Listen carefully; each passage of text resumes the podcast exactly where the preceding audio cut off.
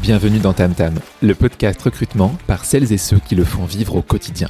Des épisodes courts, concrets et activables avec des invités au top qui te livrent leurs expériences, méthodes et astuces, le tout pour te faire progresser en recrutement. Recruteuse tech, manager d'équipe, freelance ou encore CEO de boîte recrutement, je vais te faire découvrir des invités que tu ne connais pas encore ou pas assez. Quant à moi, je suis Léo, le créateur de ce podcast. Après 7 ans à recruter dans différentes boîtes et différents pays, j'ai créé Blendy pour aider les recruteuses et recruteurs à passer au niveau supérieur. Ce podcast, il est sponsorisé par Tim Tyler l'ATS qui m'a fait aimer les ATS. Team Tyler, c'est l'outil le plus complet pour gérer son recrutement de A à Z en mettant le paquet sur l'efficience, l'expérience candidat ou encore la marque employeur. En écoutant TamTam, tu débloques des avantages exclusifs si tu veux changer d'ATS. Tu retrouveras tout ça en description. Sans plus attendre, place à l'épisode du jour. C'est parti. Bonjour à toi Marie. Salut Léo. Comment tu vas? Ça va super et toi? Bah écoute, ça va, ça va très bien. En, off, avant d'enregistrer, on a eu des discussions très intéressantes euh, en lien avec la politique du jour. Aujourd'hui, où on enregistre, nous avons eu un nouveau Premier ministre, euh, Gabriel Attal. Cet épisode, du coup, ne lui est pas dédié. Il lui est dédié? Lui est pas dédié? On a dit qu'on savait pas, qu'on mettait un joker parce qu'on parle pas de politique. Euh, ravi du coup que tu m'accueilles dans tes nouveaux, enfin tes locaux à Rennes. c'est un bâtiment très années 60-70, je sais pas de quand ça date. Ah, c'est grand, hein, c'est très, grand, mais c'est très beau. J'ai besoin de 300 mètres carrés pour travailler. Juste pour toi, évidemment, voilà, c'est tes locaux de 300 mètres carrés parce que tout le monde le sait, quand on est entrepreneur, on gagne plein d'argent, on gagne 100 cas par mois, n'est-ce pas 100 cas par jour. 100 cas par jour, ah oui, j'ai vrai, excuse-moi, je suis pas encore à 2024. Il faut que je paye ici. Il faut payer le, faut payer le 300 mètres carrés. Euh, et puis, euh... c'est que cet étage, il y a aussi les autres. Enfin, j'ai ah tout bah le bâtiment. Sûr. Tu payes tout le bâtiment. Et puis c'est un grand bâtiment en plus, euh, c'est énorme. Mais ravi de te, de te, de te voir, de faire cet enregistrement avec toi. Euh, c'est du coup pour les, pour les gens qui ne te connaissent pas, tu vas te présenter, mais tu es, tu restes la RH de la vraie vie, le nom de ton, de ton podcast qui te colle à la peau. Mais même si tu as envie maintenant de parler d'autres sujets, et du coup, bah, on va faire aujourd'hui un, épisode ensemble sur, sur plein de thèmes, mais le thème central va être du coup les RH euh, quand ils s'occupent d'eux-mêmes et d'elles-mêmes, car comme tu sais très bien, euh, il n'y a pas de RH pour les RH, sauf dans quelques grands groupes où tu as des HR for HR, genre typiquement chez L'Oréal, tu vois, il y a une équipe de 10 personnes qui sont HR for HR, mais c'est peut-être l'exception en France, euh, car personne ne s'occupe des RH. Marie, pour les gens qui ne te connaissent pas, est-ce que tu peux te présenter en, disons, une, deux minutes?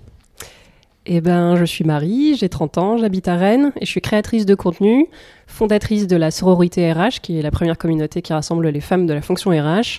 Je m'exprime énormément sur LinkedIn. J'ai un podcast qui s'appelle Les RH de la vraie vie et j'ai à cœur, euh, sur le volet RH, de parler justement de cette vraie vie, de donner la parole aux femmes et aux hommes RH de l'ombre, ceux dont on n'entend jamais parler, parce que je trouve que les médias donnent beaucoup trop de place aux DRH mm-hmm. et qu'il y a aussi plein d'autres petites mains qui œuvrent pour la fonction et qui ont plein de choses à dire. Donc je leur donne la parole sur mon podcast et j'essaie de les représenter euh, au quotidien euh, dans mes posts où je vais justement parler de santé mentale des RH, euh, de leur carrière, de leurs aspirations, euh, et voilà, de faire des, des, posts qui vont les réconforter, qui vont leur montrer aussi que la réalité qu'ils ont et qu'ils ont, je l'ai vécu, et que mm-hmm. euh, on essaie d'œuvrer ensemble pour trouver des solutions. C'est pas toujours facile, mais en tout cas, je suis à leur côté et qu'elles ne, euh, qu'elles ne sont pas seules. Euh, D'ailleurs, je précise que souvent dans tes posts, euh, du coup, tu parles des RH en L, donc au féminin en global, parce que comme il y a plus de femmes que d'hommes, c'est plus simple. En effet, pourquoi est-ce qu'on utiliserait le masculin ne fait pas le neutre, contrairement à ce que dit notre cher président? et donc, typiquement, quand tu parles d'elle dans cet épisode, tu parles des RH en général, femmes comme hommes, mais pour des raisons de simplicité, du coup, tu parles toujours de elle plutôt que de dire il et elle, etc. Voilà, 85% de femmes, donc, donc mm-hmm. j'utilise la règle de la majorité qui est le elle, mais bien sûr, ce elle inclut tous les ils. 100%, trop bien. écoute, merci pour ça. Est-ce que tu aurais une chose que tu aimes dans la vie à nous raconter? C'est quoi la chose que tu aimes le plus? Ça peut être perso ou pro, comme tu veux. J'adore cuisiner. T'adores cuisiner C'est quoi ton, ta recette favorite?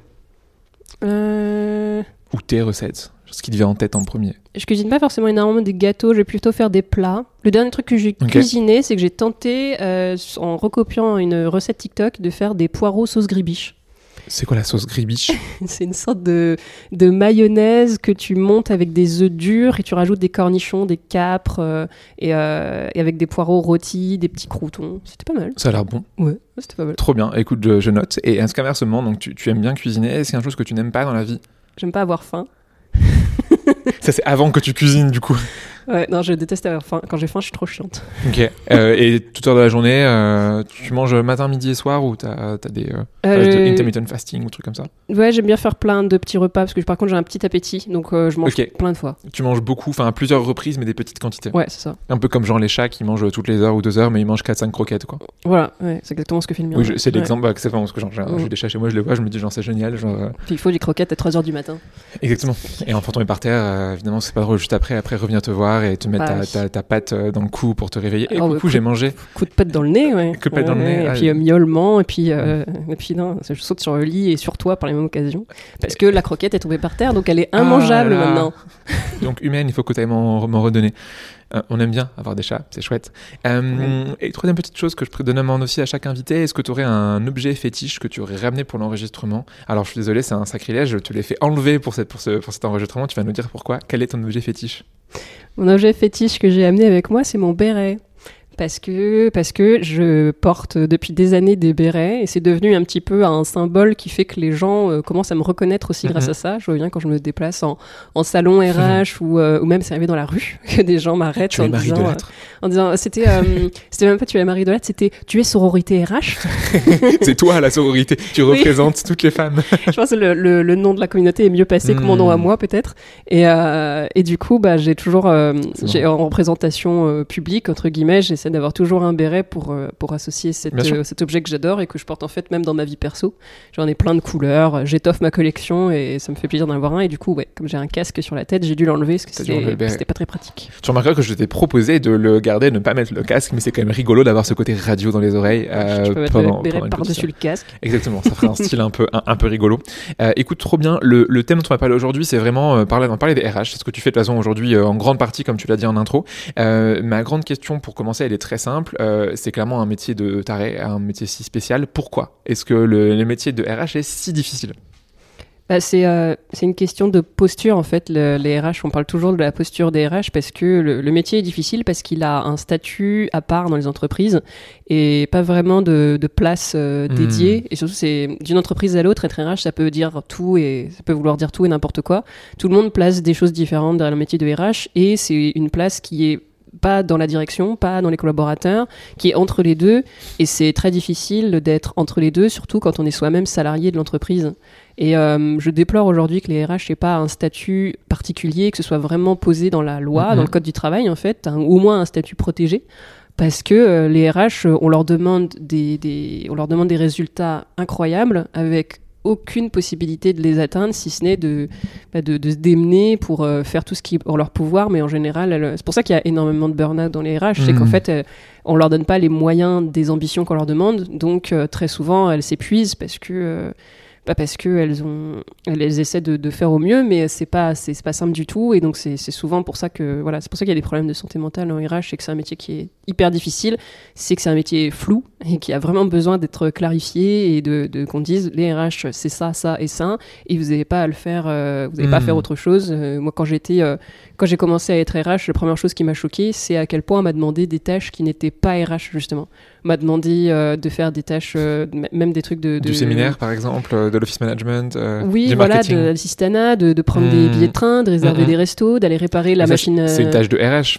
Je sais pas pourquoi euh, t'en fais tout un truc. euh, c'est, c'est, c'est, quand tu es RH, tu sers à rien, tu connais rien à la finance, tu connais. Si, si j'en crois le, le, le- le chef qui m'a demandé, c'est une tâche de femme. c'est pour ça Hmm, qu'il m'a demandé. C'est parce Hmm. que j'étais la première femme qu'il a croisée dans le couloir. Donc toi, elle a fait ça, Bah de Yeah. toi, femme, euh, fais Ouais, ça. c'est un job de meuf, ça, de Mm, évidemment. prendre les billets de train. de Moi, prendre soin des autres au global de toute façon. Oui, bah oui. Et puis bon, j'ai que ça, j'ai que ça à faire. Bien sûr, besoin- mais tu sais faire que ça, évidemment. Voilà, et Donc, puis même des, des collaborateurs qui viennent me voir avec des demandes euh, perso. Euh, j'arrive pas à prendre rendez-vous chez impôts, le médecin, euh. les impôts, ce genre de choses, à qui je disais, euh, c'est pas mon boulot en fait. Et que euh, tu n'es pas psy en plus de RH euh, et Ah en plus de chargé de, d'animation. bah, L'aspect psy, je le faisais aussi parce que bah, j'aimais ça, mais je me suis un peu épuisée à le faire aussi au bout d'un moment parce que bah, on n'a pas pas de temps dévolu à ça. Même Hmm. finalement, beaucoup de RH se plaignent d'avoir pas de temps dévolu juste pour parler avec les collaborateurs. Parce qu'une fois qu'elles ont fait tout le travail de la journée, bah, il est déjà 20 heures, hein, donc elles n'ont pas le temps de parler avec les gens. Et ça. si elles parlent avec les gens, elles prennent du retard sur leur taf.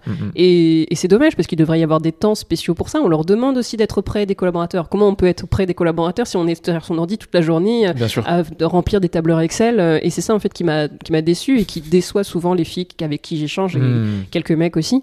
C'est la déception qu'elles ont. Elles y sont allées pour œuvrer à quelque chose Ouais. et en fait leur quotidien les empêche totalement de le faire parce que le quotidien administratif les engloutit totalement. Mm. Et euh, comme les, les équipes sont régulièrement sous-staffées, euh, elles n'ont pas le temps en fait de ça. faire euh, le Dans beaucoup de boîtes, en effet, euh, notamment dans des PME, dans des startups, tu peux pas. Euh, t'as, t'as une technique qui marche. euh, je me souviens, j'avais une, une HRBP chez L'Oréal. Je trouve ça génial. Ce qu'elle faisait, bah, c'est sa journée avec les collègues, enfin avec ses collègues non RH. Donc elle allait dans les dans les bureaux, elle connaissait par cœur le nom de 200 personnes de l'étage, et tous les matins, elle allait dire bonjour à chacun et chacune. Et en fait, elle répondait pas aux mails. C'était sa technique justement pour ne pas avoir à gérer cette double vie. Et du coup, elle ne répondait à rien. Et en fait, juste quand c'était urgent, on la rappelait, et on et du coup, genre là, elle répondait. Mais sinon, genre elle répondait à zéro. Et je trouve ça extraordinaire, tu vois, comme logique. En fait, c'était une des RH les, une des RH les plus appréciées parce que du coup elle était toujours à aider justement les gens au quotidien avec eux mais par contre ouais elle faisait zéro mail et l'admin était géré par une de ses collègues par contre Oui, Donc, elle bah, pas gérer contre, j'allais dire, c'est vous pour ça que j'allais te dire dans un grand groupe c'est possible quand t'as un rôle où t'es juste là pour être un peu people pleaser et pour faire plaisir aux gens Bah, parce que c'était prévu. exactement parce que c'était prévu, c'est génial tu vois zéro mail c'était trop bien et genre limite elle me dit fais pareil Léo je sais pas, moi je peux pas parce que j'ai beaucoup d'admin à faire mais bah oui, puis même en dehors des mails, il y a tellement de choses à faire. Euh, La plupart des RH, euh, il y a même d'ailleurs, c'est des, des fois des choses qui me choquent, c'est qu'il y a beaucoup de RH qui ne sont pas que RH, qui ont ça. des postes en plus, qui vont Exactement. être RH slash comptable, RH slash office manager, Exactement. RH slash euh, tout. Et donc, euh, même au-delà de ça, euh, parce que moi, c'était des choses qu'on me demandait, mais les gens, ils comprenaient pas. Quand je disais, c'est pas mon boulot, j'ai tellement, j'ai déjà des choses à faire. Et on me Bien répondait, euh, mais t'es pas gentil, euh, la RH d'avant, elle le faisait. Bah ouais, mais la RH d'avant, elle avait choisi de le faire et de rogner sur son temps personnel. Euh, moi, c'est mort. à 17h, je pars au bar avec mes potes. hein. Pas- Bien sûr. ouais, on attend de toi en fait beaucoup trop euh, quand t'es euh, t'es RH. C'est une vision quand même là hyper euh, négative qu'on vient de dépeindre, euh, mais c'est logique parce que c'est un métier où il y a beaucoup de, difficultés. hein, Enfin, qu'on se, le- dise, et en, toute honnêteté, c'est un métier qui est dur. Est-ce que du coup, si on inverse, et qu'on voit le, pour le coup le, le, verre euh, plutôt plein euh, et euh, qu'on est plus positif, euh, est-ce qu'il y a des moyens de kiffer son job de RH Est-ce que vraiment tu penses que tu peux prendre plaisir dans ce job qui, de prime abord, paraît quand même assez difficile? Bah, euh, les- la situation là qui est dépeinte, c'est une situation qui est subie, mais euh, la chose que j'essaie le plus souvent de dire quand je rencontre notamment des jeunes RH, dans le sens soit qu'elles sont jeunes en âge, soit qu'elles sont Mhm. jeunes en expérience, Mhm. c'est de choisir vraiment très consciemment le poste, de, de savoir où elles mettent les pieds. Ouais. De savoir où elles vont. Parce qu'il y en a beaucoup trop en fait qui se disent je veux être RH, qui acceptent euh, le premier poste RH venu, qui y vont, qui font Ah, euh, ok, donc RH dans cette boîte là, c'est ça. Ouais. Et elles vont associer à... Hmm. Et puis elles vont se dire, ah bah du coup, euh, je pense que la, la question que je reçois le plus souvent sur les réseaux, c'est suis-je faite pour être RH Et à chaque fois, je leur réponds la même chose. Il n'y a pas de suis-je faite pour être RH ou suis-je Hmm. pas faite pour être RH. C'est est-ce que ce poste dans cette entreprise, ça te correspond ou est-ce qu'il vaudrait mieux pas que tu... Elles, en fait, elles prennent tout de suite la responsabilité sur elles-mêmes en mode je suis pas capable d'être RH dans cette boîte. Mais Et personne... du coup, pas RH du tout. Oui, Hmm. et par extension, pas RH du Hmm. tout. Mais déjà, d'une entreprise à l'autre, ça veut pas dire du tout la même chose. Heureusement qu'il y en a qui sont super heureuses dans leur poste, épanouies, avec des moyens, et j'ai échangé avec certaines, et c'est trop cool d'entendre des, des témoignages comme ça, heureusement qu'il y en a. Euh, mais celles qui sont pas bien, c'est parce qu'elles subissent la situation et elles veulent pas abandonner l'entreprise, donc elles restent et elles subissent et c'est de pire en pire. Ouais. Alors que des fois, la solution, ça peut juste être change de boîte. Hmm. Et elles osent pas forcément aller postuler ailleurs parce qu'elles veulent pas laisser tomber euh, l'entreprise où elles sont, elles sont attachées aux et puis Bien sûr. il y a Ouais, beaucoup un côté, euh, faut que je reste. euh, Ouais, et puis beaucoup de RH ont un syndrome du sauveur qui va faire 100%. qu'elles vont rester là-dedans, puis elles y sont allées pour... Il y a ça aussi qui est compliqué, c'est qu'elles sont allées dans cette entreprise pour aider les gens. De Hmm. fait, c'est ce qu'elles font toute la journée, aider les gens, puisqu'elles sont face à des gens en détresse parfois. Moi, ouais, je mais l'ai pas de je la l'ai bonne été. manière, quoi. Hmm. Voilà, mais du coup, elle, euh, on confond en fait. Moi, c'était pareil. J'étais dans cette dernière entreprise où j'étais RH qui, qui était une, une entreprise en difficulté. Mhm. J'aidais, ah, j'étais euh, Mère Teresa, j'aidais toute la journée les gens, je me sentais hyper à ma place en termes d'aide. Par contre, je me suis cramée.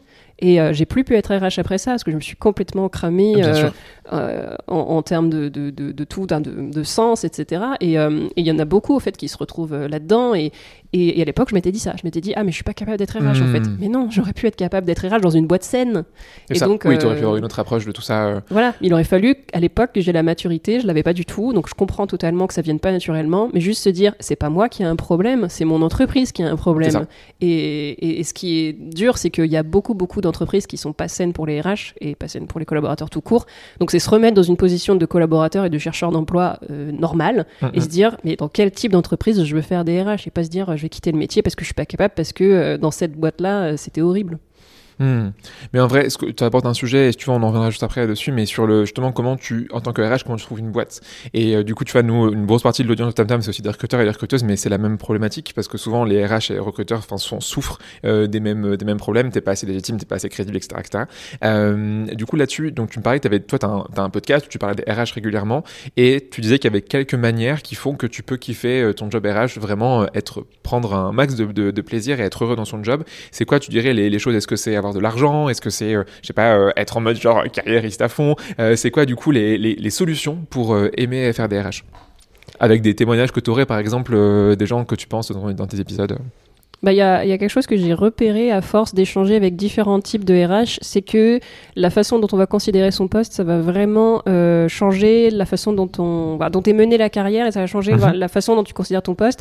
Et le point commun que j'ai repéré entre toutes celles qui semblaient épanouies, heureuses là où elles en sont, mm-hmm. c'est que justement elles étaient dans ce côté proactif euh, dans okay. leur carrière où elles avaient, c'était pas forcément euh, qu'elles étaient meilleures que les autres et qu'elles avaient choisi des entreprises super ou quoi, mais c'est qu'elles capitalisaient ce qui, sur ce qui était positif dans ce poste et elles s'en servaient pour construire leur CV et leur, okay, euh, mmh. leur seuil, leur, leur, socle de compétences okay. pour aller capitaliser après et, mmh. euh, et, et continuer l'aventure la, comme ça. Et je l'ai fait un peu aussi. La dernière entreprise où j'ai été RH, j'y suis allée parce que je voulais apprendre à faire de la paye. Euh, je savais que sur un CV, parce que sur un CV RH, quand tu as fait sûr. de la paye, ça change tout. Bien sûr, même sur un job où après tu vas être RH ou DRH, on va te demander de, au moins de comprendre ce que, Ouais. tu vas, ce que font tes, Que- tes collègues en fait. Que tu aies mis les mains dedans, 100%. quoi, que tu sois pas novice sur le truc, que tu, même si c'est pas Mhm. toi qui fais, que tu comprennes comment ça marche. Mm. Et euh, j'avais du mal à trouver une entreprise qui me donne ma chance sur la paye. Bien sûr, surtout quand tu connais rien, ça fait peur. Moi, j'en avais jamais fait. Et j'en avais fait très peu en études. J'avais eu deux cours de Mhm. paye dans ma vie, j'y connaissais vraiment rien. Donc j'étais c'était quoi ton logiciel de paye? Euh, Oh, c'était. Je dirais pas. Silay, Sage. Oh, J'aurais bien aimé que ce soit Silay. euh, Les RH Ah oui, l'adorent. c'était c'était Non, Silay. non, wow. c'était, c'était, non, je dirais pas le nom, Hmm, mais euh, mauvaise un- réputation un truc et, et c'était pas, c'était pas pratique du tout, c'était horrible. Ok, on aime, je euh, pense devoir deviner de quoi tu veux parler, mais on ne le dira pas. je dirais en off. Exactement. Euh, donc, ok, donc étape numéro un, c'est en effet te dire, bah en fait, tu choisis, enfin, une des possibilités pour kiffer son job, c'est je prends ça comme une étape pour aller faire autre chose après. Et donc, tu prends ce que tu as à apprendre de la boîte et un bagage en plus pour Ouais. une ligne sur le CV pour aller plus tard après. Est-ce qu'il y a une autre manière de kiffer son job? En fait, c'est vraiment prendre du recul, quoi. C'est prendre Mhm. du recul par rapport à ce que tu vis, euh, essayer de travailler sur euh, son, sa psychologie personnelle. Mhm. Euh, c'est des choses que j'essaie d'aborder dans mes posts aussi, qui peuvent être des sujets tabous, mais notamment la thérapie ou même le coaching. Mm. Euh, J'aimerais que toutes les RH soient coachées et, et pourquoi pas aussi aillent en thérapie parce que c'est pas pour les foldingues. Et euh, moi, j'ai été en thérapie depuis le début de mes années RH et ça m'a Mhm. fait un bien fou et ça m'a permis Ah, vraiment de Il progresser. faudrait en avoir dédié en fait. En- tu finis Ouais. ton master RH, on t'offre, je sais pas, genre les 5 prochaines années, t'as un, un suivi psy. hein. Non, mais ça Pour- serait génial. Il pour, tout faudrait. le, monde- pour tout le monde. Pour tout le monde en général, pour mais s'il y a bien des gens qui en ont bien besoin, Bah c'est oui. aussi les RH parce que tu gères de l'humain plus. euh, Mm, Peut-être encore plus parce que euh, on, et on- les entrepreneurs aussi, hein, entrepreneuses. Oui. oui, oui, mais en fait, les RH ont vraiment, vraiment besoin d'apprendre le coaching et la psychologie à la fois pour elles-mêmes, mais aussi pour pouvoir euh, l'utiliser sur Hmm. les gens eux-mêmes, parce qu'il y a une charge émotionnelle qui est énorme dans le poste de RH et on n'est pas du tout armé à Mhm. faire face à cette charge émotionnelle. Moi, c'est ça qui m'a perdu à Et les l'époque. études n'aident pas pour ça. Non, j'avais jamais, je savais même pas que ça existait. Je ne comprenais pas pourquoi j'avais explosé comme ça, parce que c'était pas un burn-out. J'avais pas, j'avais beaucoup de charge de travail, mais c'était pas lié à la recharge de travail. C'est parce que j'avais une charge émotionnelle. J'ai fait un burn-out émotionnel, je l'appelais comme ça à l'époque. Hmm. Parce que les gens allaient si mal et venaient tellement se confier à moi que j'ai tout pris comme une éponge et j'ai explosé au bout d'un moment parce que j'avais plus de place. Si j'avais su, et maintenant je sais faire, si j'avais su comment décharger cette énergie émotionnelle au fur et à mesure, j'aurais pas explosé à l'époque. Mais bon, il Hmm. fallait exploser pour euh, comprendre. Et donc, c'est pour ça que j'invite les RH à vraiment reconsidérer, ne pas se dire qu'elles n'ont pas besoin d'être coachées. Il y a beaucoup de RH en fait qui se disent euh, inconsciemment ou consciemment, non, mais le Mhm. coaching c'est pas pour moi. Moi, j'ai envie de coacher les gens, mais je veux pas être coaché moi. Et euh, il y a eu un témoignage comme ça euh, qui était hyper inspirant, qui était euh, l'épisode avec Lauriane euh, dans la saison 2, je sais plus le numéro, mais c'était Épisode 52, tu m'avais envoyé. Tu m'avais préparé tes notes, tu vois. Si les gens veulent aller les voir comme ça. épisode 52 avec Lauriane, qui est une RH belge, euh, qui était euh, très intéressante parce qu'en fait, elle m'a le, le point fort de l'épisode, c'est qu'elle m'a dit que le fait d'avoir appris à coacher, ça lui a donné envie d'être coachée. Et je pense qu'il y a beaucoup de RH, ça va ça va Hmm. procéder comme ça en fait. Elle coach Elle- du coup ses dirigeants et dirigeantes, je suppose, ou même pas, ou ses collègues directement. euh. En fait, euh, elle, elle a demandé à suivre une formation de coaching parce qu'elle Mhm. voulait apprendre à. Elle voulait pas coacher les gens. Elle voulait comprendre les, les subtilités du coaching pour pouvoir l'appliquer dans ses relations euh, personnelles et professionnelles avec, les Et gens. plus efficace, ouais. Et en fait, en apprenant à utiliser les outils, elle les a appliqués sur elle-même et elle s'est dit, Eh, mais j'ai vachement changé. Auto-coachée. euh, elle s'est auto-coachée et ça lui a donné envie après d'être suivie par une coach. Ok, et trop bien. À l'heure où on enregistrait, elle était toujours suivie par une coach. Mais il a d'abord fallu qu'elle aille comprendre les outils pour les autres parce qu'elle se donnait pas l'autorisation d'être coachée elle-même. Donc les Hmm. RH, donnez-vous l'autorisation de progresser. Classique de et d'être RH, coaché. du coup, mm, de pas s'offrir. euh, Bah voilà, ils disent tout le temps les coordonnées sont les plus mal chaussées. Bah essayez peut-être d'inverser la tendance. De. Juste, euh, c'est pas une fatalité. Les, les Mhm. coordonnées sont les plus mal chaussées. Euh, allez vous faire coacher parce que c'est pas une honte. C'est tout le monde en a besoin et les RH encore plus parce qu'elles ont une charge émotionnelle plus forte que les autres métiers. Donc Ok. euh, faut y aller d'autant- plus quoi. Donc deuxième manière justement de kiffer ce job de RH, c'est de d'être, enfin de se former et d'être justement euh, de, de, de- et de s'aider soi-même en fait. euh, pour, avant d'aider les autres, faut que tu t'aides toi-même. Euh, c'est quoi Aide-toi et le fierté de RH puisque c'est des citations. Je suis très mauvais en citation et en quote, tu sais. Mais euh, du coup donc un c'est être aligné et euh, avec soi-même et s'aider. Euh, deux, tu disais c'est vraiment voir chaque étape comme une- quelque chose qui va aider pour la suite. Est-ce que tu as une troisième troisième chose, par exemple troisième raison qui fait que tu peux kiffer ton job de RH par exemple, un, un, un pain point majeur que moi j'ai remarqué euh, côté recruteur, ce qu'on me dit toujours, c'est euh, l'argent. Ils n'ont pas, ils ont pas les budgets pour, pour avoir. Est-ce que tu penses que ça a un impact vraiment d'avoir un budget slash des outils ou est-ce que c'est mineur par rapport à tout le reste? Ah oui, bah ça c'est la base en fait, mais ça peut être difficile euh, d'évoluer dans une entreprise où il y a zéro budget et de vrai. faire passer. Enfin, il y, a, y a des choses qui sont intéressantes. En fait, les, les RH qui arrivent à obtenir des, des, des choses, c'est souvent des RH qui ont un côté un peu politique. Hmm. Je, les, je leur conseille de. J'ai fait un live là euh, fin décembre avec un DRH qui s'appelle Christophe et qui était passionnant. On a parlé de ça. Et je le repartagerai. Ce qui était un petit comité ce live, mais vraiment c'était de la pépite. Il nous a partagé en fait plein d'astuces pour être plus politique en entreprise et obtenir des budgets et obtenir des choses qui de base paraissaient inaccessibles. euh, Parce qu'en hmm. fait, il, il y va euh, franco, quoi. Il bourrine, il y Hmm. va. Enfin, il bourrine. Il bourrine pas, non, justement. Il est. Il utilise des hmm. astuces euh, psychologiques et moi-même j'ai utilisé des astuces psychologiques. euh, j'ai déjà utilisé la psychologie inversée sur mon boss, ça a marché. et en fait, faut en être, euh, discrétion, toute discrétion. voilà, et ce qui est intéressant en fait, c'est d'être plus malin, plus maligne que l'autre et de, de comprendre l'autre. En plus, les RH, elles, elles sont, part- elles sont passionnées d'humain. Bah, mettez-le au service de votre job, apprenez à comprendre la psychologie de votre boss. Vous savez ce qu'il a envie d'entendre, vous savez ce qui l'intéresse, vous savez comment il fonctionne, vous l'avez sous le nez tout le temps. Euh, utilisez ce côté politique pour obtenir des, des- pour obtenir des, des budgets, des projets, pour obtenir des choses pour ce que vous avez envie de mettre en place sur votre job, sans vous flageller parce que c'est hyper difficile. hein. Il faut aussi, euh, si vous vous rendez compte que dans votre entreprise, il n'y a aucun intérêt pour les ressources humaines, Mhm. euh, mettez les voiles. Mais dans l'intervalle, euh, vous pouvez mettre en place des petites techniques politiques comme ça pour obtenir des choses parce que et puis il faut pas hésiter à y aller parce que c'est pas pour vous personnellement, c'est pour mettre en place des choses pour les collaborateurs et c'est pour ça que vous êtes RH. Donc en fait, faut être faut être malin quoi, faut être rusé, faut faut y aller, Être un vrai renard. Ouais, c'est ça. Splendide. Euh, plein de bonnes idées. Enfin, c'est trop bien parce que du coup, tu donnes quelques clés pour justement euh, arriver à kiffer son job. Est-ce que tu donnerais, euh, t'aurais des, des, c'est quoi pour toi les, les soft skills fait, qu'il faut avoir quand on est RH D'ailleurs, une soft skills, l'avantage c'est que tu peux la développer. Donc, c'est pas parce que tu l'as pas aujourd'hui. euh, je sais pas, t'as des gens qui savent pas travailler en équipe. Bah, du coup, ça, tu peux apprendre à le faire. Euh, c'est quoi pour toi les soft skills, les, je sais pas, les 3 à 5 les plus importantes quand t'es RH à développer? Enfin, si on a déjà à garder, à mettre en avant et si on n'a pas à les apprendre. Je dirais euh, la curiosité, Mhm. euh, développer sa curiosité de, de tout, Ouais. euh, des gens, des situations, euh, des sujets. Souvent, on reproche au RH de ne pas s'intéresser assez au sujet business, par Bien exemple. Formez-vous, essayez de... ouais. Soyez curieux, curieuse sur les aspects business, même si c'est pas simple. Je suis la première à être allergique aux chiffres, hein, donc je comprends totalement. Mais en fait, ça aidera à comprendre l'entreprise et ça aidera à avancer vos arguments plus facilement. Bien sûr. Donc la curiosité, la patience. Il faut être quand même assez patient quand on est RH parce qu'on voit pas les résultats de ses actions tout de suite du tout. Endurant, la, la persévérance aussi, voilà quand même euh, Mhm. patient et persévérant. Je mets un petit peu dans le même euh, dans le même euh, lot, mais euh, c'est euh, avoir la persévérance de continuer quand même sur son idée, même si tout le monde dit que ça va pas marcher, même si tout le monde dit que c'est une idée euh, toute pourrie, euh, y aller quand même. Euh, curiosité, patience, persévérance. Euh, C'est déjà pas mal d'avoir ça. honnêteté intellectuelle. Hmm. Euh, Vis-à-vis de toi-même aussi d'ailleurs, enfin pas se la face euh, à soi, enfin honnêteté vis-à-vis des autres, mais vis-à-vis de soi aussi quoi. Enfin, Ouais. parce que tu disais tout à l'heure sur euh, aussi le fait d'être aligné avec soi-même, faut être honnête avec soi-même quoi. Ouais, puis prise de recul, euh, ne pas se laisser dominer par son ego, ce qui est souvent pas. C'est souvent pas le un défaut des RH de laisser de dominer par son ego parce Hmm. qu'elles sont pas forcément. Souvent euh, très peu d'ego même, c'est justement ils ont Ouais. tendance à s'auto- s'auto- s'auto-saboter, tu vois. Bah après, il y avait quand même une fierté à être RH, euh, Ouais. heureusement, et c'est quand même un métier dont euh, je vois bien qu'il y a un fort attachement à ce métier-là. Moi, je suis très très très attachée à la posture euh, des RH et au fait de dire je suis dans le monde RH, c'est quand même quelque chose que j'aime euh, j'ai- j'aime dire. Enfin, Mhm. il y a beaucoup de RH qui sont fiers. Enfin, même le, le- le respect qu'inspirent les DRH. Enfin, les DRH, ils aiment bien hein, dire je suis DRH. Je comprends totalement. Moi, Mhm. j'aime bien arriver à l'époque arriver dans un dîner et dire je suis RH. Tout le monde tout, le monde a plein de Ah questions. trop bien, j'ai des problèmes avec mon CV. Ah j'avais voilà. ma boss et tout, euh, le licenciement ça marche comment Voilà, Après ça c'est horrible, hein, tu deviens le conseiller de ta famille, ça. de tes amis. euh, C'est ça le problème, ouais. c'est que tu te retrouves à aider des gens dans ta vie perso alors que t'as Et, déjà passé et ta journée à le faire. tu connais rien aussi. Enfin, tu vois, Ouais. typiquement, des fois, on me demande, je sais pas, j'ai une négociation à faire. Bah oui, bah écoute, je sais pas ton industrie, je connais pas ton métier, je connais pas ta boîte, j'en sais rien en fait. Juste fais ci, fais ça, mais C'est ça. Donc voilà. pas mal de soft skills à, à avoir. Euh, mini question provoque. Après, tu en parles, on parlera si tu veux de ce qu'on s'était dit aussi sur euh, justement comment tu trouves ta boîte qui te correspond.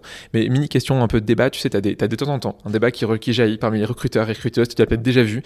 Euh, le débat, c'est est-ce que le recrutement c'est des RH? Donc tu sais, aujourd'hui, enfin, Tam Tam, c'est un podcast recrutement et euh, t'as des gens qui vont être pour le fait que le recrutement mérite son indépendance. Qu'est-ce que tu en penses du rapport entre recrutement et RH? Comment tu le vois? Un, est-ce que le recrutement est RH ou pas? Et deux, quel est le lien entre les deux fonctions pour toi Ben, je, je vois pas comment on pourrait enlever le recrutement des RH. Pour moi, ça fait partie des ressources humaines.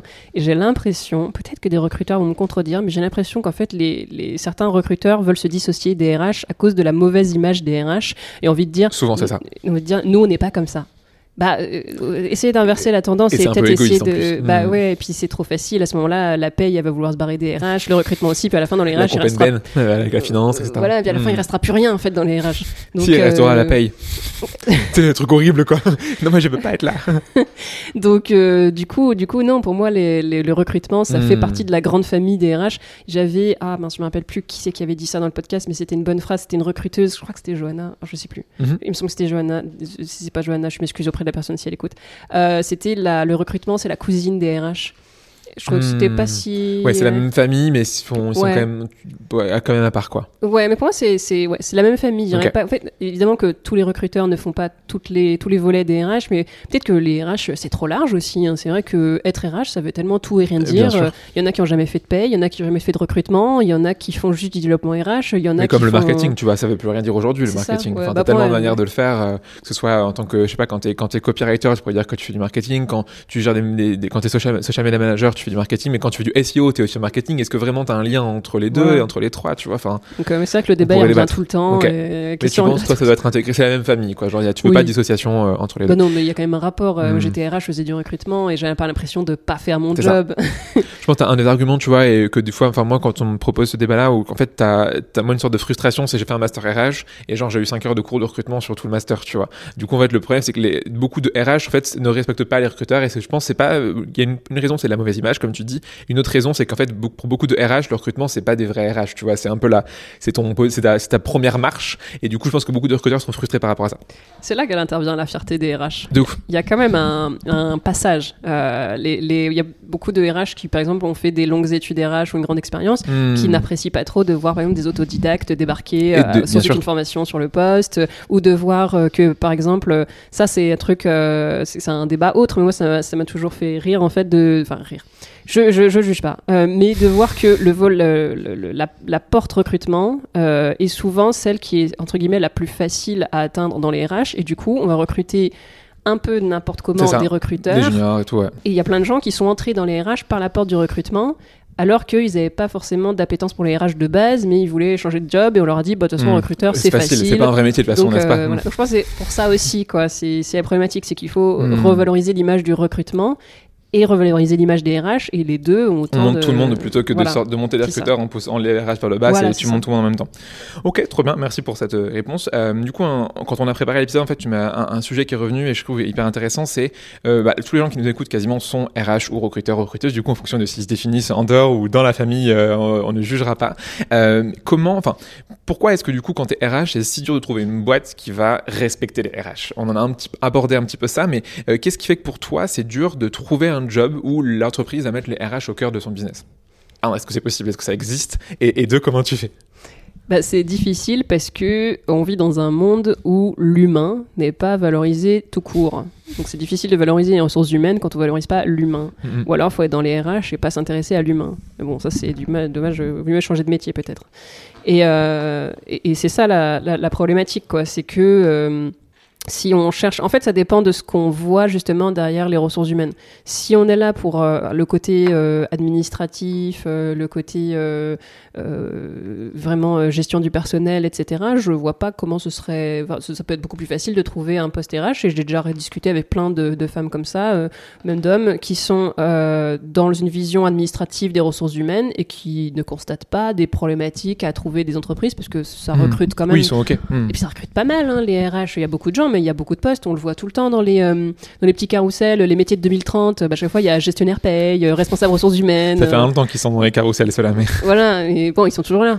Et euh, donc, ça recrute toujours. Et, mais par contre, une RH qui va chercher à avoir un impact social sur une entreprise qui est sur le côté développement RH, conseil de dirigeants, impact, etc., ça, ça va être beaucoup plus difficile parce qu'en fait, c'est souvent pas ce qu'on attend de sa RH. Les dirigeants, ils recrutent pas une RH en disant c'est génial, moi je suis une bouse en RH, donc euh, je vais recruter quelqu'un, elle va me dire comment faire.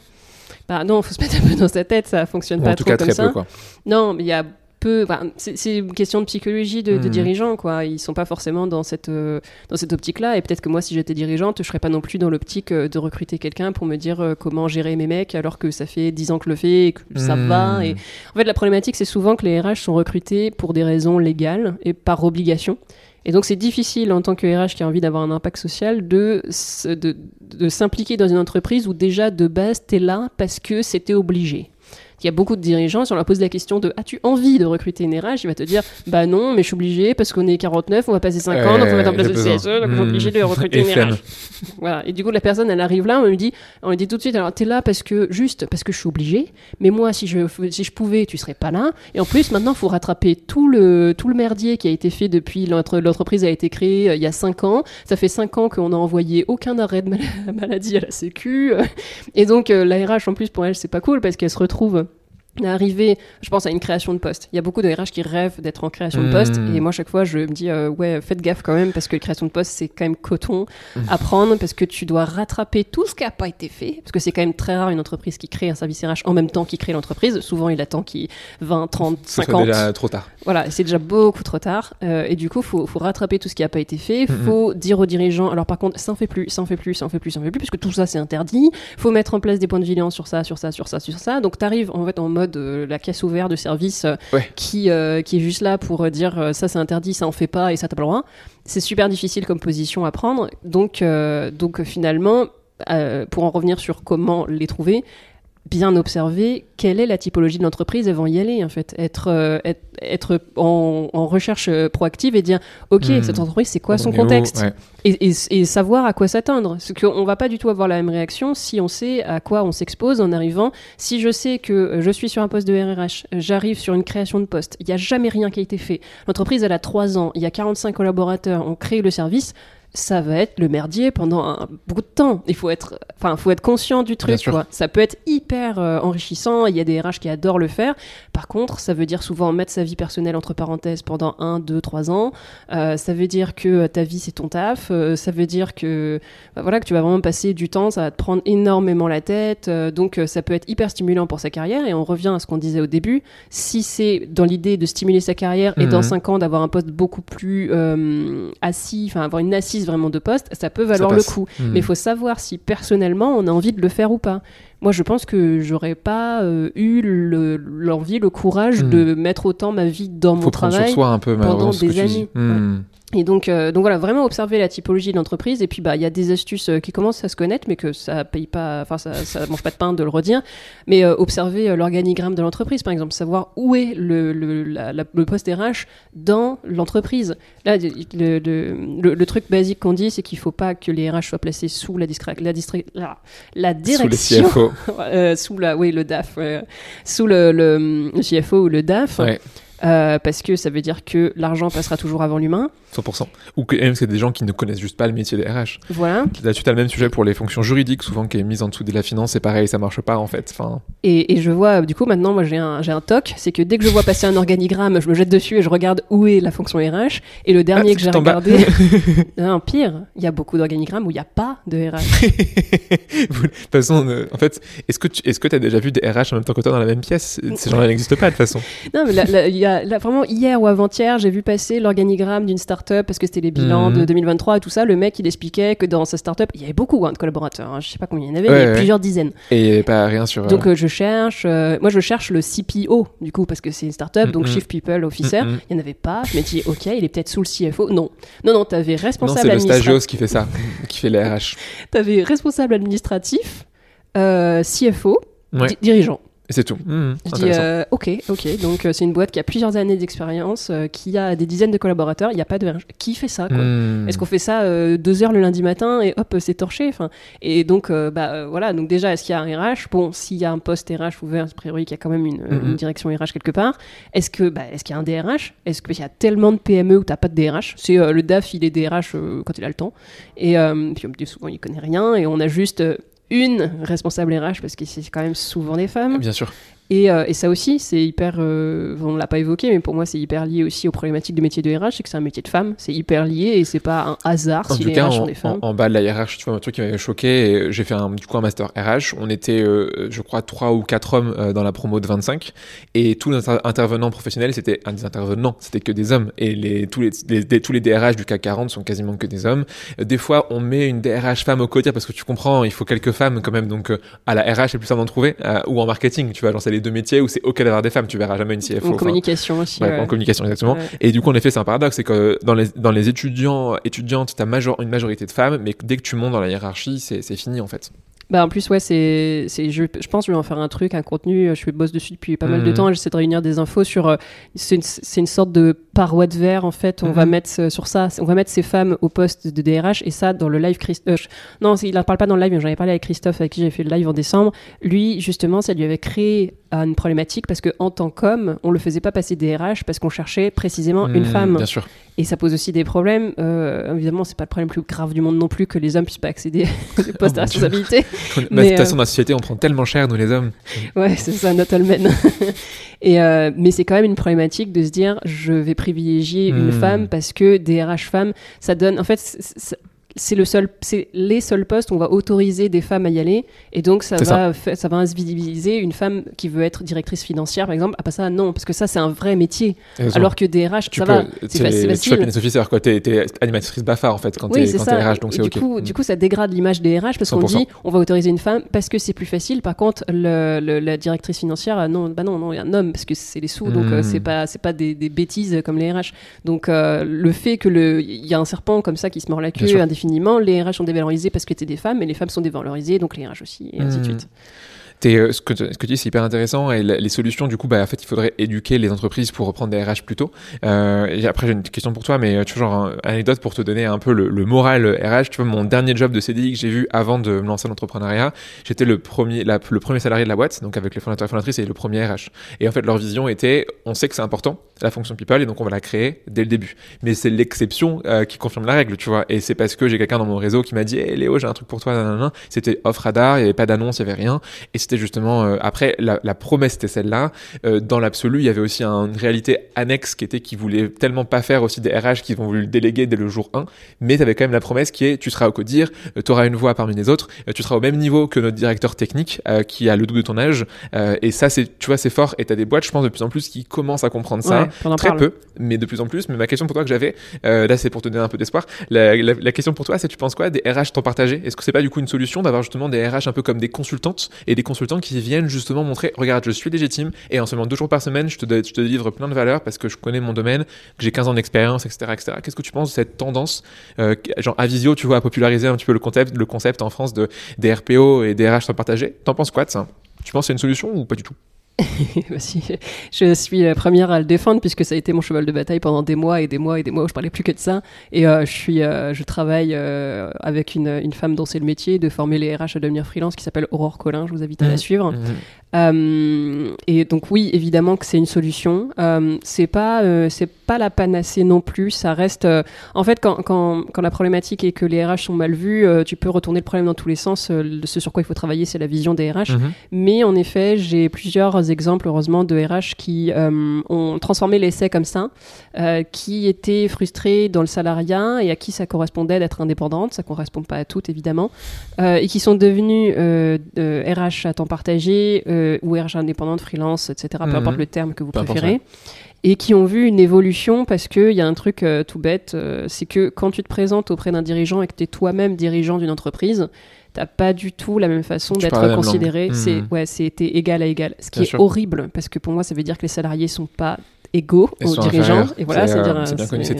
on parlait tout à l'heure, c'est un peu tes enfants de toute façon. Hein. On sait très bien qu'ils sont pas autonomes, les salariés. Ils savent rien faire d'eux-mêmes. Ils sont là pour recevoir un bulletin de paye. Hein. Et ce qui est terrible, c'est que tu prends, mais il y a des histoires comme ça euh, que j'ai eues d'une d'une femme qui était euh, DRH salariée, qui était considérée comme rien du tout, qui devient indépendante, qui revient auprès de la même entreprise et qui a d'un coup voix au chapitre parce que maintenant elle est patronne et qu'on veut parler de patron à patronne, ce qui est débile euh, quand on y pense. Mais, mais ça revient à ce que tu disais tout à l'heure, qui était tu vois d'avoir un, statut particulier pour les RH et justement de pas être salarié comme les autres parce que tu as ce dur rôle d'être entre les, les, salariés et la direction et du coup bah si tu es un salarié comme un autre c'est un peu bizard quoi parce que du coup tu ni la direction ni les salariés, tu es en train de marteler l'enclume mais tu prends cher. Moi je dis toujours euh, que les, je pense qu'en fait les RH qui euh, sont en salariat, je pense qu'il faut que ce soit des gens qui n'aient pas de responsabilité, dans le sens qui n'aient pas de, de conseils stratégiques à donner aux dirigeants, hmm. qui soient sur une, une, poste administratif. Et ça convient à plein de gens. Celles qui sont frustrées, c'est celles qui veulent avoir un conseil stratégique à Et donner. On donne pas, ouais, 100%. En tant hmm. que salarié, ça me paraît impossible à faire parce que, euh, je dis tout le temps, pour moi, avoir une RH comme ça salarié, c'est comme si tu avais un inspecteur du travail salarié. Hmm. Il faut être indépendant pour pouvoir prendre du recul et pouvoir donner des vrais conseils parce que tu es en dehors du truc. Et, euh, j'aime bien en fait la, posture des experts comptables. J'aimerais bien que les RH ressemblent plus aux experts mmh. comptables parce que c'est une profession indépendante. Tu en as aussi des salariés, c'est pas du tout la même chose. Et les indépendants, ils donnent des conseils, ils ont leurs clients. Pour moi, le futur des RH, c'est ça, c'est un statut comme ça. Et t'as les comptables, à côté qui font l'admin, tu vois. Genre, t'as le, as le collaboration bah qui oui, faisons la même chose pour les RH. Mmh, intéressant. Avec, et en plus, ils sont pas obligés d'être euh, indépendants parce que tu peux très bien créer une agence mmh, de comptables avec des comptables salariés de l'agence. C'est ce qui est en train de se passer pour les RH. Ça fait plusieurs fois que je discute avec des personnes qui ont ça. Aussi pour être expert RH du coup et passer l'équivalent du diplôme des experts comptables qui est genre euh, angoissant. Je pense que ce serait bien. Mais au moins tu aurais des gens qui seraient méga formés au taquet et qui abandonneraient pas en fait, enfin ceux qui veulent y aller, qui arriveraient jusqu'à 8 ans d'expérience. Il faut juste ordonner en fait, il faut juste ordonner le truc mmh. aujourd'hui. Mais, réguler un peu, mais oui, réguler et que mmh. l'État intervienne là-dedans et fasse des trucs et dise ok et ça se fait à l'étranger. En Suisse, tu as un mmh. brevet professionnel de ressources humaines. Si tu veux exercer en ressources humaines, faut que tu aies ce diplôme d'État. En France, n'importe qui peut s'improviser RH. Le brevet RH, je crois, il s'appelle un truc comme ça. Hein, ouais, c'est quelque chose d'un fédéral. Bah, tu, peux, on peut envoyer, si tu veux, un courrier à notre nouveau Premier ministre depuis ce matin, Gabriel Attal, euh, et lui dire euh, agis, fais un truc. Fais quelque chose. non, non, mais vraiment, c'est mon, c'est le côté militant, je le mets mmh. là-dedans aussi. Trop bien. C'est, je, je veux qu'on harmonise le métier de RH parce que ce sera bon pour tout le monde, pour les entreprises, pour les RH eux-mêmes, elles-mêmes. Parce que du coup, ça donnera potentiellement un parcours où tu commences tes RH euh, salariés, tu apprends le métier, tu mets les mains dedans et tout. Tu sais que tu n'auras pas l'impact que tu as envie d'avoir parce que tu l'auras plus tard. Mmh, mmh. Quand tu passeras le brevet RH euh, voilà l'équivalent du DCG, mais pour les RH. Tu entres dans un cabinet RH et tu vas dispenser tes conseils auprès des dirigeants. Et oui, ça demandera d'avoir l'expérience, mais aujourd'hui, de toute façon, hmm. les freelances, euh, tout le monde s'accorde à dire qu'il vaut mieux avoir l'expérience avant de se lancer.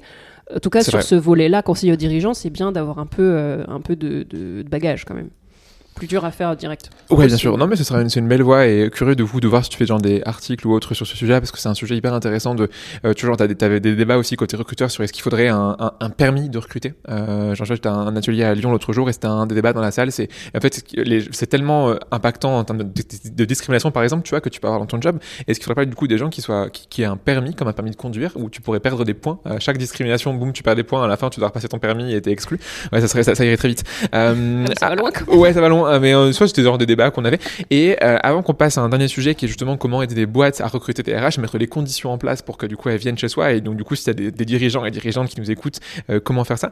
Euh, C'est le moment un petit peu euh, horror story, film d'horreur. Est-ce que tu aurais des, des, des, pires histoires à me raconter, genre des trucs un peu, un peu, alors soit anecdotes, alors pas forcément les trucs horribles, tu vois, mais genre vraiment des trucs pas cool qu'on t'aurait raconté et que t'as envie de partager pour que les gens se disent ah ouais il se passe ça dans la vie des RH des fois.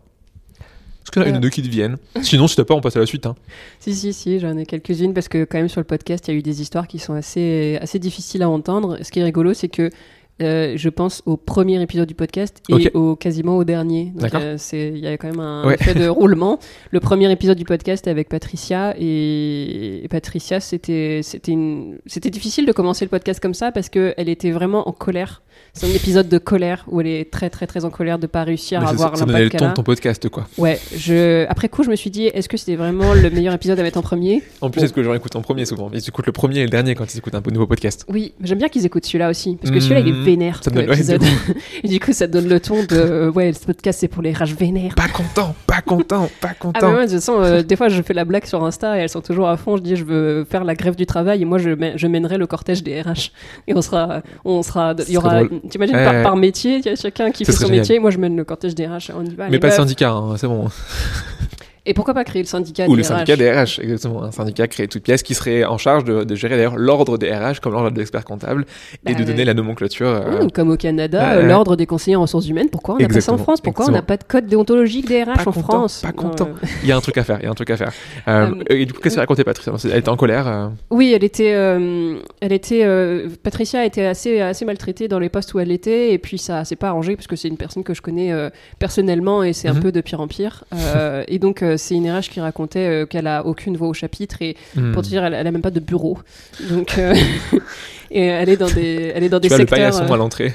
Bah en fait elle, euh, elle, elle le dit pas dans le podcast, c'est plus tard que je l'ai su sur euh, sur un autre Mhm. poste, un autre moment où elle avait carrément pas de bureau parce que euh, du coup elle prenait le bureau inoccupé par les gens en mode flex office, mais tout le monde a un bureau sauf toi quoi. Et c'était une très bonne façon de montrer à quel Oh. point les RH étaient euh, mal vus dans cette entreprise et Ouais. tous les jours on lui répétait les RH servent à rien, les RH servent à rien, c'est c'est un poste inutile, je le garde juste parce que c'est obligé. Et euh, et donc c'était le premier épisode et euh, donc ça c'était l'épisode de colère et l'épisode plus de, de tristesse un peu c'était l'épisode Mhm. de la saison 3 avec euh, Diana Mhm. Euh, histoire franchement ça tire les larmes c'est Diana elle a pratiquement sacrifié sa vie pour son travail parce qu'elle a eu d'énormes problèmes de santé et elle a fait plusieurs fausses, fausses couches Oh. euh, parce qu'elle donnait tellement à son boulot, elle voulait tellement aider ses salariés, elle était en contexte Covid dans une boîte internationale toute Hmm. seule à gérer huit pays. Et, euh, et elle était tellement sous l'eau, elle m'expliquait, je dis mais, mais comment t'as survécu en fait? Et euh, raconte ça, et moi franchement j'étais presque en pleurs de l'autre côté du Ouais, micro parce que Non, mais c'est terrible. Et puis, elle a commencé à avoir des problèmes de cœur, elle a perdu ses enfants, et puis... Oh. euh, et là, elle s'est dit, euh, c'est tout ça en fait. Et même après Hmm. ça, elle voulait continuer à bosser, etc. Et c'est vraiment un moment de son corps, il lui a dit, mais juste, tu vas mourir si Ouais, tu continues. Et ça peut aller jusque-là.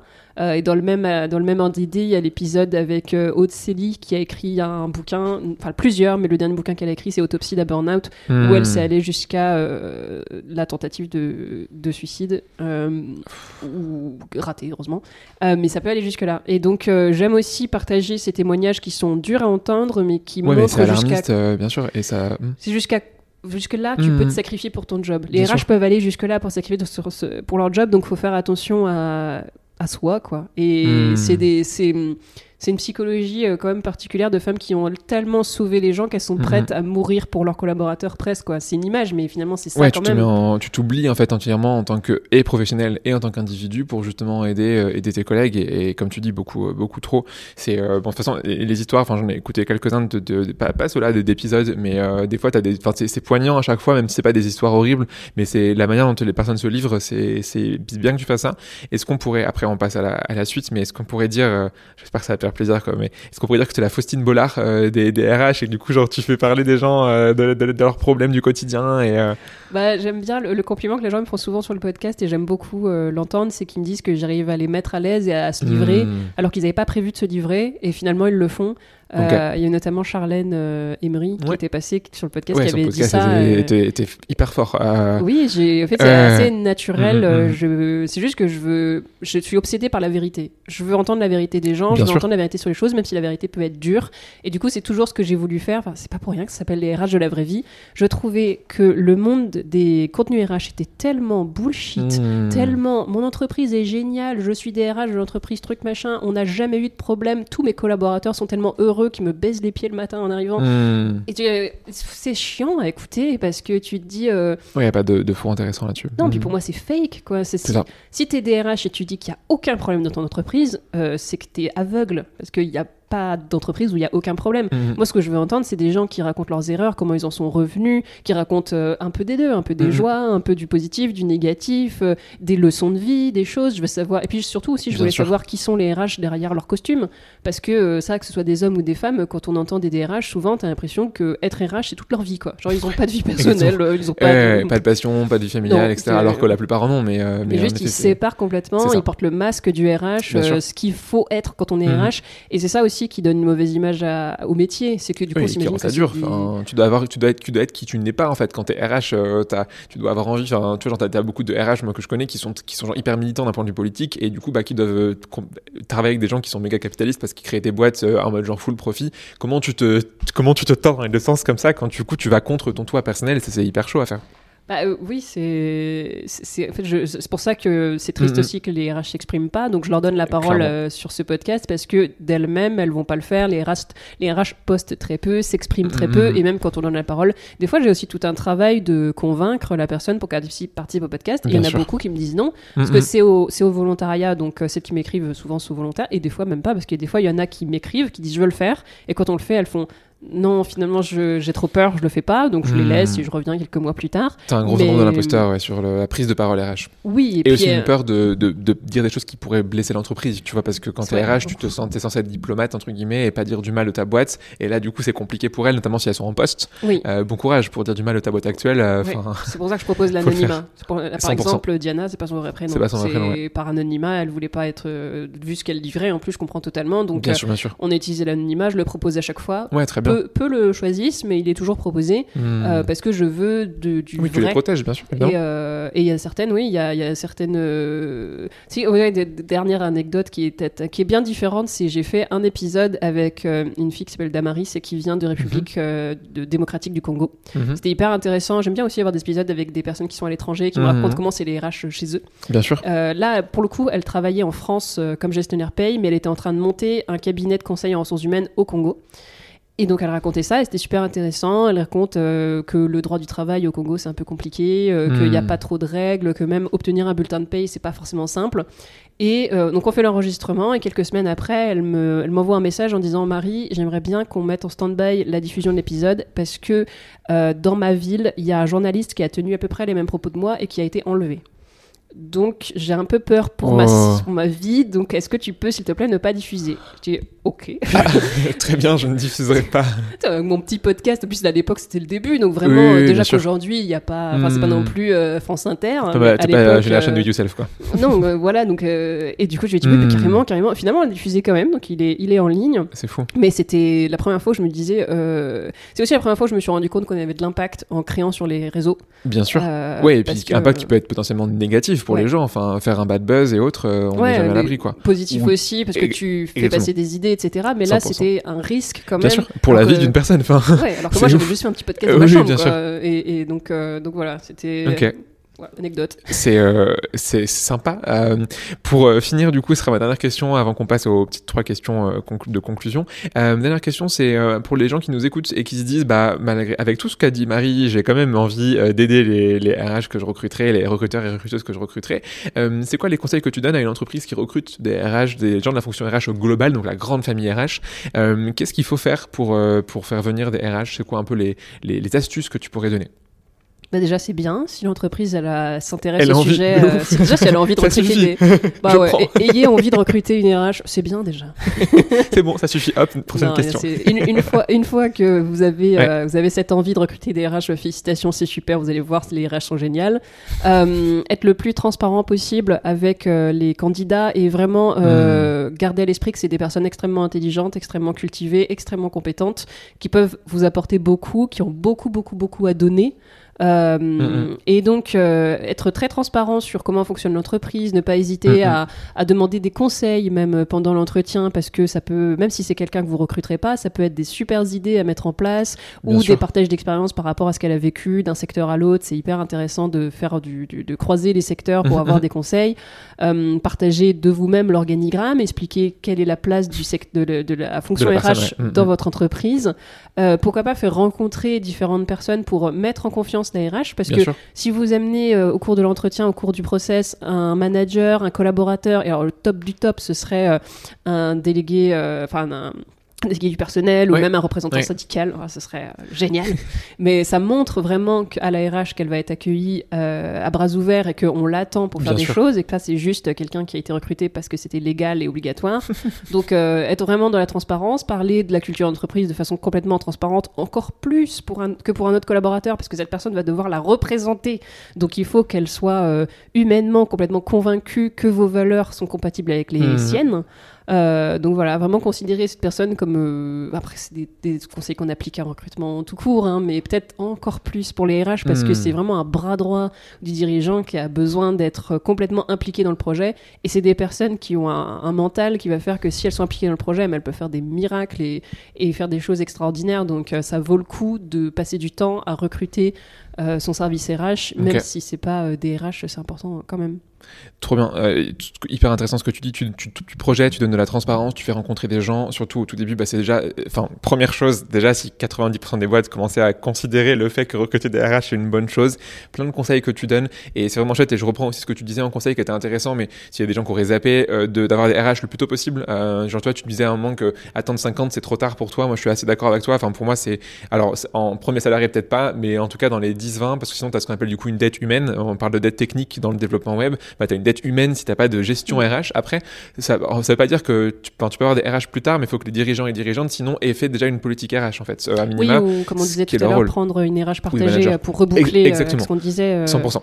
prendre Ça, une- c'est une autre solution aussi, ouais. Voilà, ou so- soit ça peut être euh, les RH sont pas forcément à temps plein, ça peut être une salariée à temps partiel parce qu'il n'y a pas forcément besoin de bosser à temps plein dessus. Oui, ça peut être, ouais. Mm, mm. Ou, ou prendre une freelance, une indépendante, quelques, même quelques heures par mois. Il y a des petites Bien sûr. entreprises qui prennent que une heure ou Même deux par plusieurs, mois. tu vois, quelqu'un pour l'admin et quelqu'un pour les conseils RH. Voilà, mais vraiment se demander, euh, ne pas se dire tant que j'ai pas atteint le seuil de X salariés, je n'ai pas besoin de RH. Si, vous avez besoin de RH tout de suite, mais pas autant que quand vous aurez euh, C'est ça. 50 collaborateurs. Donc se demander euh, dès, le, dès le premier recrutement, dès le premier salarié, dès le début de la boîte, euh, se demander qui va s'occuper des RH parce que Mhm. des, des tâches RH, il y en a dès le début. Et si vous, en tant que dirigeant, vous n'êtes pas formé, vous n'avez pas envie de le faire vous-même, il y a plein de solutions. Il y a plein de RH qui ne demandent que ça, d'aller aider les dirigeants à gérer les RH Mm. qu'elles soient indépendantes, euh, salariées ou un peu des deux, peu importe. Mais il y a Ouais. plein- il y, a plein de solutions, il faut juste euh, s'intéresser et poser la question. Trop trop bien. Écoute, merci pour cette, euh, cette réponse. Euh, on arrive du coup à la fin et à chaque épisode de Tam Tam, je pose trois questions à la fin à, tous mes et à toutes à tous et à toutes mes invités. Euh, la première, ce serait un contenu que tu aimes et que tu recommandes. Ça peut être un contenu recrutement RH, ça peut être un contenu aussi qui n'a rien à voir avec ça. Ça peut être un livre, un podcast, un article. Qu'est-ce que tu recommandes aux gens qui nous écoutent? Un truc que tu aimes bien, un ou plusieurs, vraiment que tu adores. Si on parle de sujet RH, je dirais un podcast. J'aime bien le Club RH, Mhm. euh, de, qui a Mhm. été euh, géré par Sophie Plumer. Euh, J'ai eu la chance d'y participer. C'est un podcast qui est assez intéressant, qui a des sujets vachement Mhm. intéressants. Euh, et si c'est pas RH, le dernier podcast que moi j'ai découvert dans ma vie perso que je vous recommande, c'est À la folie pas du tout euh, de Bababam et ça parle des histoires d'amour euh, vues à notre époque et Hmm. avec un prisme, avec une prise de recul et c'est vachement intéressant d'un point de vue féministe mais pas que. En fait, il y a plein de, il y a plein d'histoires intéressantes. La dernière que j'ai écoutée, c'était Charles et Camilla. Ok, bah pourquoi pas. C'était trop intéressant de savoir en fait comment ils se sont ouais, rencontrés et tout. Euh, voilà pour Bah, les écoute, on, on mettra ça en, en- en description. Euh, deuxième chose, est-ce qu'il y aurait une personne que tu aimes, dans, alors, c'est plutôt dans l'univers pour le coup des RH et du recrutement, pour euh, potentiellement que tu aimerais euh, qui témoigne, enfin, qui, qui tu penses serait pertinente pour témoigner derrière ce micro Ou pas du tout? Quelqu'un que tu aimes bien, que tu affectionnes? Euh, je sais pas s'il n'est pas forcément branché euh, que recrutement, mais moi sur LinkedIn, j'adore lire les posts de Marco Dalla Palma. Mhm. qui est adorable en plus, qui est plutôt sur des thématiques management, euh, mais qui est passionnant. Puis il est très très bon créateur, euh, il fait plein de refs, euh, c'est trop marrant. Donc, donc lui, lui j'aime beaucoup le suivre sur LinkedIn. Trop j'adore aussi Marjorie Di Placido, qui est en plus une amie proche Hmm, et qui est la queen du télétravail. Et à chaque fois, je la place parce que je l'adore. c'est vrai, son nom auto-attitré sur, Oh, bah, sur bien LinkedIn. raison. Mais, mais donc, coucou Marjorie si tu nous écoutes. Et dernière chose, est-ce que tu aurais une série ou un film à, à recommander? Alors, c'est, un, tu deviens un peu le programme télé, tu sais, genre, c'est télé loisirs euh, ce soir. Si les, enfin, les gens qui nous écoutent euh, la journée où ils écoutent aujourd'hui, euh, qu'est-ce que tu recommandes à regarder en termes de série ou film qui t'aurait marqué? Ça peut être en lien avec les RH ou alors absolument pas si tu veux. Ouais, parce qu'un film en rapport avec les RH ou une série en Il rapport avec il les y en a, RH. hein, t'as toujours des liens un peu capillotractés, tu sais, genre le Ouais. genre va, on va citer Ted Lasso typiquement parce que t'as le lien avec le management, donc du coup t'as un lien ind- indirect. Euh, Il y a aussi un, un, un, un film qui s'appelle euh, Moneyball, je crois, euh, qui est pareil sur une coach de, enfin dans le football américain, et du coup pareil t'as un lien sur sélection des personnes, management potentiel et tout, mais ça peut être complètement décorrélé.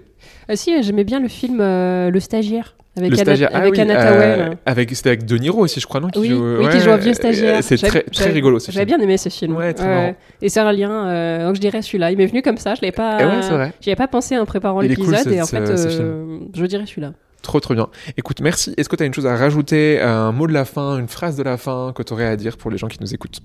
Bah, s'il y a des RH euh, qui nous écoutent, euh, j'espère que vous sentez euh, comprise et réconfortée et j'espère que vous allez euh, avoir envie de mettre des actions pour euh, vous prioriser et puis si vous êtes dirigeant, j'espère que vous aurez envie de recruter au mieux et de traiter au mieux vos RH parce que c'est un cercle hyper vertueux et euh, c'est comme ça qu'on créera le monde de demain. Parce qu'elle le valent bien. Faire un reclin d'œil à Laurel. Euh, écoute, merci d'être, euh, enfin d'être venu. Non, c'est moi qui suis venu à toi aujourd'hui à Rennes. Euh, mais du coup, merci de m'avoir invité dans tes magnifiques locaux 300 mètres carrés que tu payes grâce à tes 10K de CA journaliers. Euh, pour pour ces gens qui arrivent là, qui se disent de quoi ils parlent, c'était une boutade qu'on a eu au tout début. Merci, c'était très chouette tout ce que tu as raconté. Plein de bons conseils, super activables, super concrets et bah, de la vraie vie, exactement ce que j'attendais de toi avant cet épisode. Donc merci Marie, passe une excellente journée et puis à bientôt. Merci Léo, à bientôt.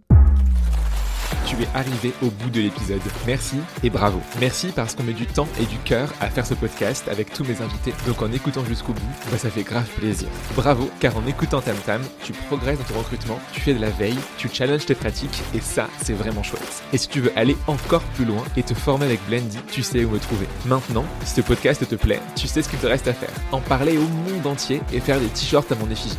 Non, on va pas aller jusque là, mais trois choses que tu peux faire. Premièrement, aller mettre une bonne note sur Apple Ou Spotify. C'est peut-être un détail pour vous, mais pour moi, ça veut dire beaucoup.